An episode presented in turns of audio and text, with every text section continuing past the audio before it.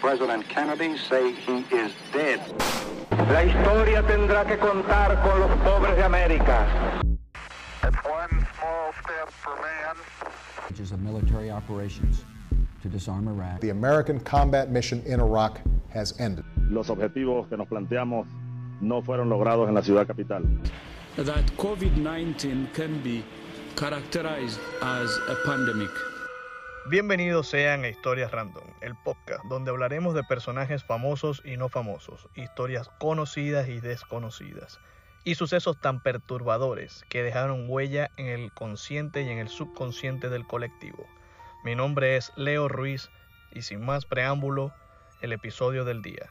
Hoy viajaremos a una tierra rodeada por mar, montañas, desiertos y selva. Una tierra tan grande que vio crecer un imperio, el imperio inca. Hoy viajaremos al Gran Perú.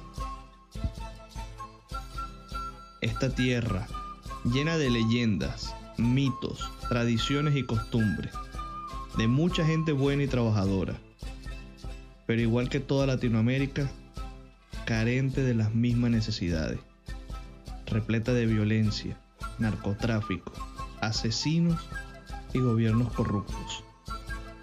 Y este sincretismo protagoniza la historia de hoy. El pistaco es un personaje mítico de la cultura andina.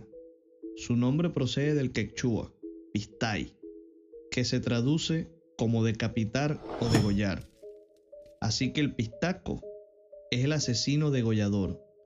Es una leyenda muy popular en Perú. Según se cuenta, es un bandolero o un vagabundo, generalmente personificado por un hombre blanco, de barba. En esta tierra, este ente maligno tiene por objetivo raptar mujeres y hombres que andan solos por los caminos. Los degolla y luego les saca la grasa corporal. Dicen que con ella forja herramientas o se alimenta. También dicen que pica y come la carne de sus víctimas. Ahora, les contaré por qué todo esto de la grasa corporal. Para los habitantes de los Andes, es bastante importante tener una buena reserva, ya que nunca se sabe cuándo habrá una mala cosecha.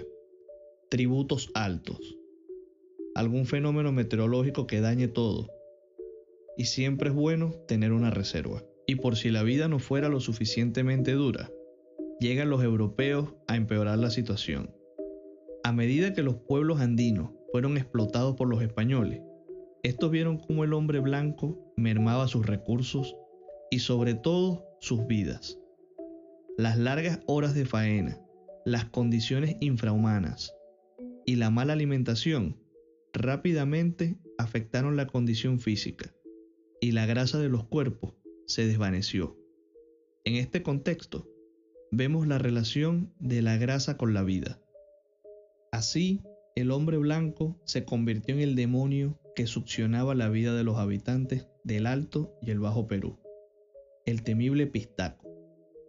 Hasta aquí podemos ver cómo una cultura demoniza a sus captores, creando un ser mítico, que no sabemos si en realidad existió o no. En 2009, la policía peruana captura una banda delictiva en la jungla de Huánuco, una zona conocida por la violencia y el narcotráfico. Regularmente, la policía muestra estos arrestos en televisión y se puede ver una mesa de evidencia repleta de armas, kilos de cocaína medio cocinar que suelen parecer grandes ruedas de queso blanco. Pero este arresto era totalmente diferente. Sobre una mesa de evidencia solo habían dos botellas de Inca Cola, con un líquido viscoso y amarillento en su interior.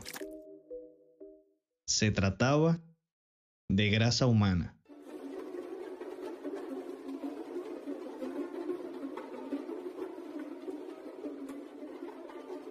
Esta provenía de un joven de 27 años de edad, llamado Abel Matos Aranda.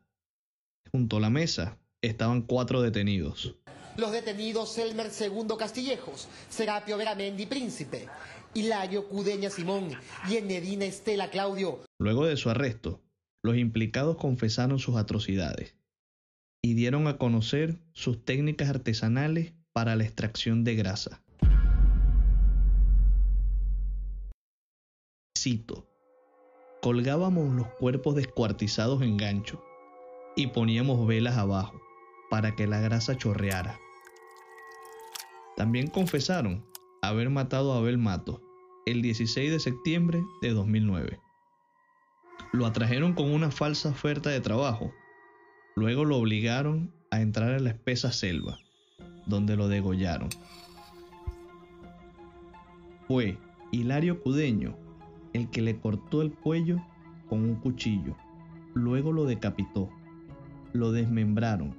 Colocaron el tórax en una especie de trípode para que se desangrara y luego extraer la grasa. Cudeña, quien ha reconocido ser el cabecilla de la banda, dice que tiene más de 30 años dedicándose a pistaquear.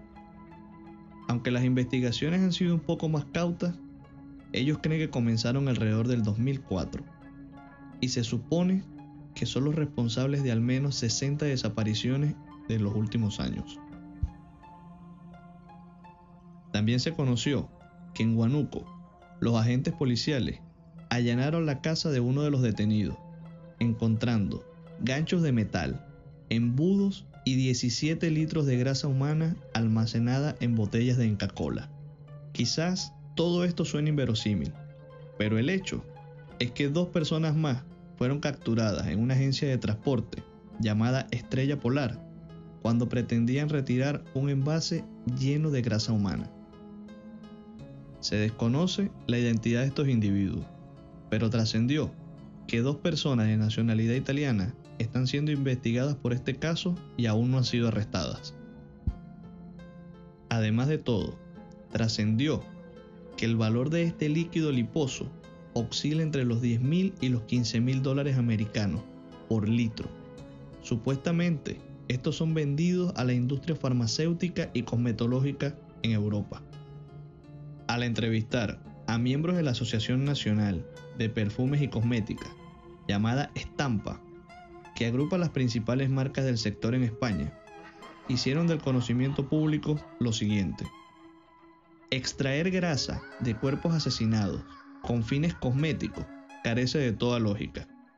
Si bien hace años se usaba en cosmetología grasa sólida, minerales o animales, para dar consistencia a los productos.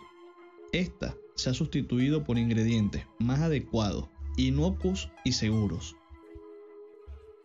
La grasa de origen humano es un material de desecho, muy común en liposucciones, y ni siquiera en este contexto es de utilidad cosmética, lo que carece de toda lógica traficar algo que no tiene ningún valor.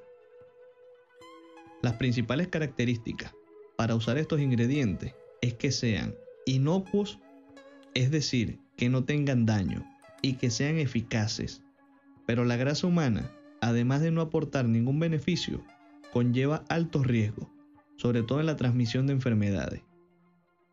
La inocuidad es dudosa y su eficiencia nula, ni para cremas ni para champús. Y en cuanto a un posible uso como inyecciones faciales, es totalmente riesgoso. La grasa de las personas no sirve para aumentar labios, mentones, pómulos o lo que sea. Eso sería totalmente una locura.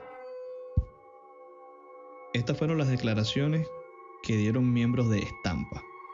Por otro lado, otro artículo de la revista Harvard Review of Latin America, al igual que el mismo artículo de la Asociación Nacional de Perfumes y Cosméticos Estampa no cree que se trate de una red de tráfico de grasa, y mucho menos una red internacional.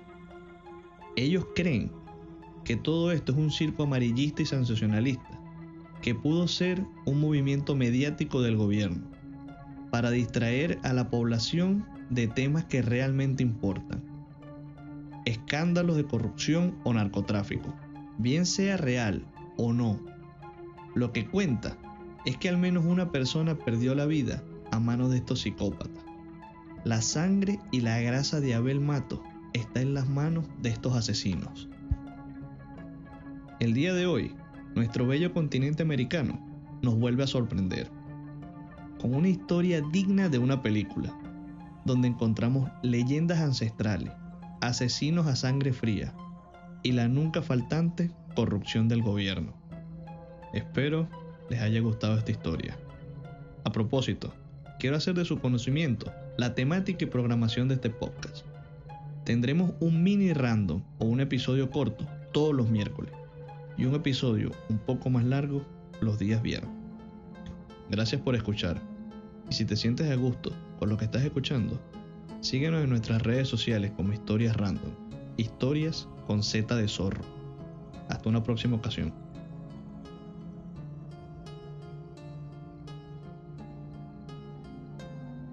Historias Random es escrito y narrado por Leo Ruiz. Edición y producción Luis Ruiz.